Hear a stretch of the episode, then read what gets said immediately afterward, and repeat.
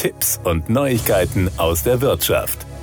Der Bundesverband Deutscher Inkasso-Unternehmen BDIU warnt vor einer neuen Welle von Betrugsversuchen durch Fake-Inkasso. Zwei Absender sind aktuell sehr auffällig. Eine EU-Forderungs-AG mit behauptetem Sitz in Köln sowie eine mit englischer Firmierung auftretende Federal Management angeblich aus Dortmund. Der BDIU hat Strafanzeigen erstattet, unter anderem da auf den Briefen das Logo des Verbands abgedruckt ist. Unser Mitgliedslogo steht für seriöses Inkasso und darf nur von Rechtsdienstleistern verwendet werden, die sich auf strenge und nachprüfbare Regeln für einen fairen Forderungseinzug verpflichtet haben, so ein Sprecher. Glücklicherweise lässt sich der Betrugsversuch leicht erkennen. Grammatik und Rechtschreibung der Briefe sind fehlerhaft. Zahlungen sollen auf ausländische Konten erfolgen. Als Grund werden angebliche Gewinnspiele genannt. Eurowin 24, Euro Jackpot 6 aus 49, Winners 49 oder Top 400 und Millionenrente.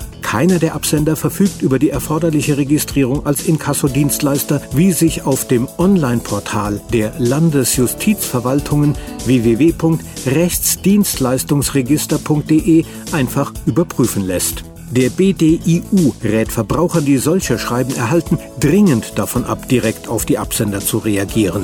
Die Betrüger verschicken diese Post massenweise. Sie probieren dafür Adressen aus, die sie sich teils aus öffentlich zugänglichen Verzeichnissen, beispielsweise Telefonbüchern besorgen, manchmal auch aus dem Darknet. Wer diesen Betrügern antwortet, riskiert, mit weiteren Schreiben belästigt zu werden, sagt man beim BDIU. Das Wichtigste ist selbstverständlich, man sollte keinesfalls die geforderten Summen überweisen. Dieses Geld sieht man nämlich nicht wieder. Ratsuchende, die sich unsicher sind, ob ein erhaltenes Mahnschreiben echt ist, können sich an den BDIU wenden.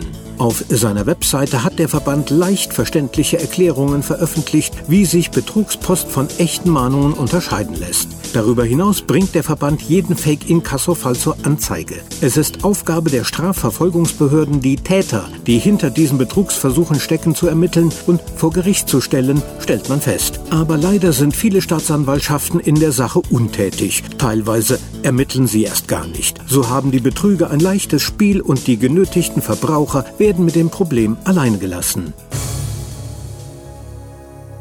Das waren Tipps und Neuigkeiten aus der Wirtschaft.